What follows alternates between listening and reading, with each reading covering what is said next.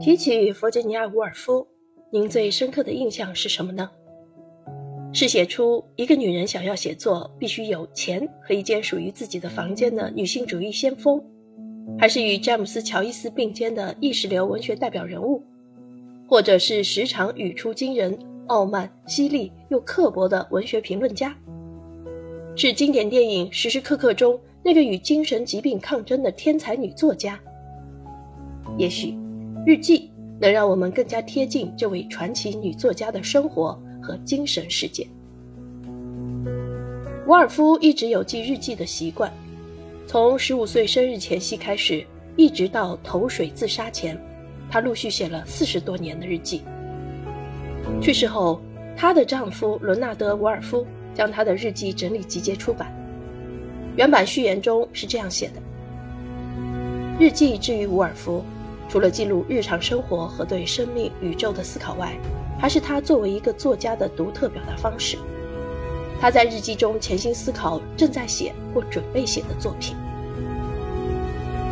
近日，中信出版社出版了伍尔夫的日记选，《思考就是我的抵抗》。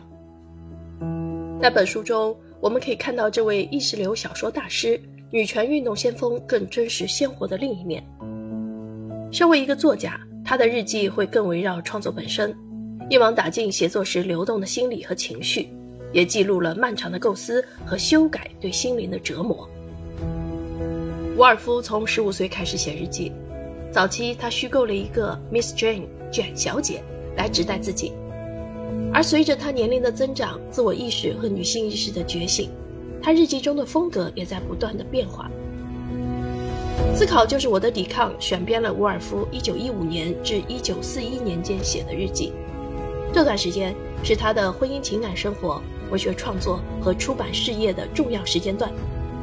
他在日记中的风格也开始稳定成熟，并一直延续下来。在这本小书中，你可以真实看见这位传奇作家三十三岁到五十九岁人生中的高光和深渊，包括代表作的写作和出版。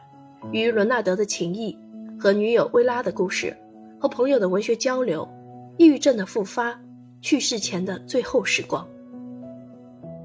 他的文字时而活泼，时而刻薄，时而沮丧，但始终充满灵性和美感。沃尔夫一直用自己的方式抵抗这个世界，而思考就是他的抵抗。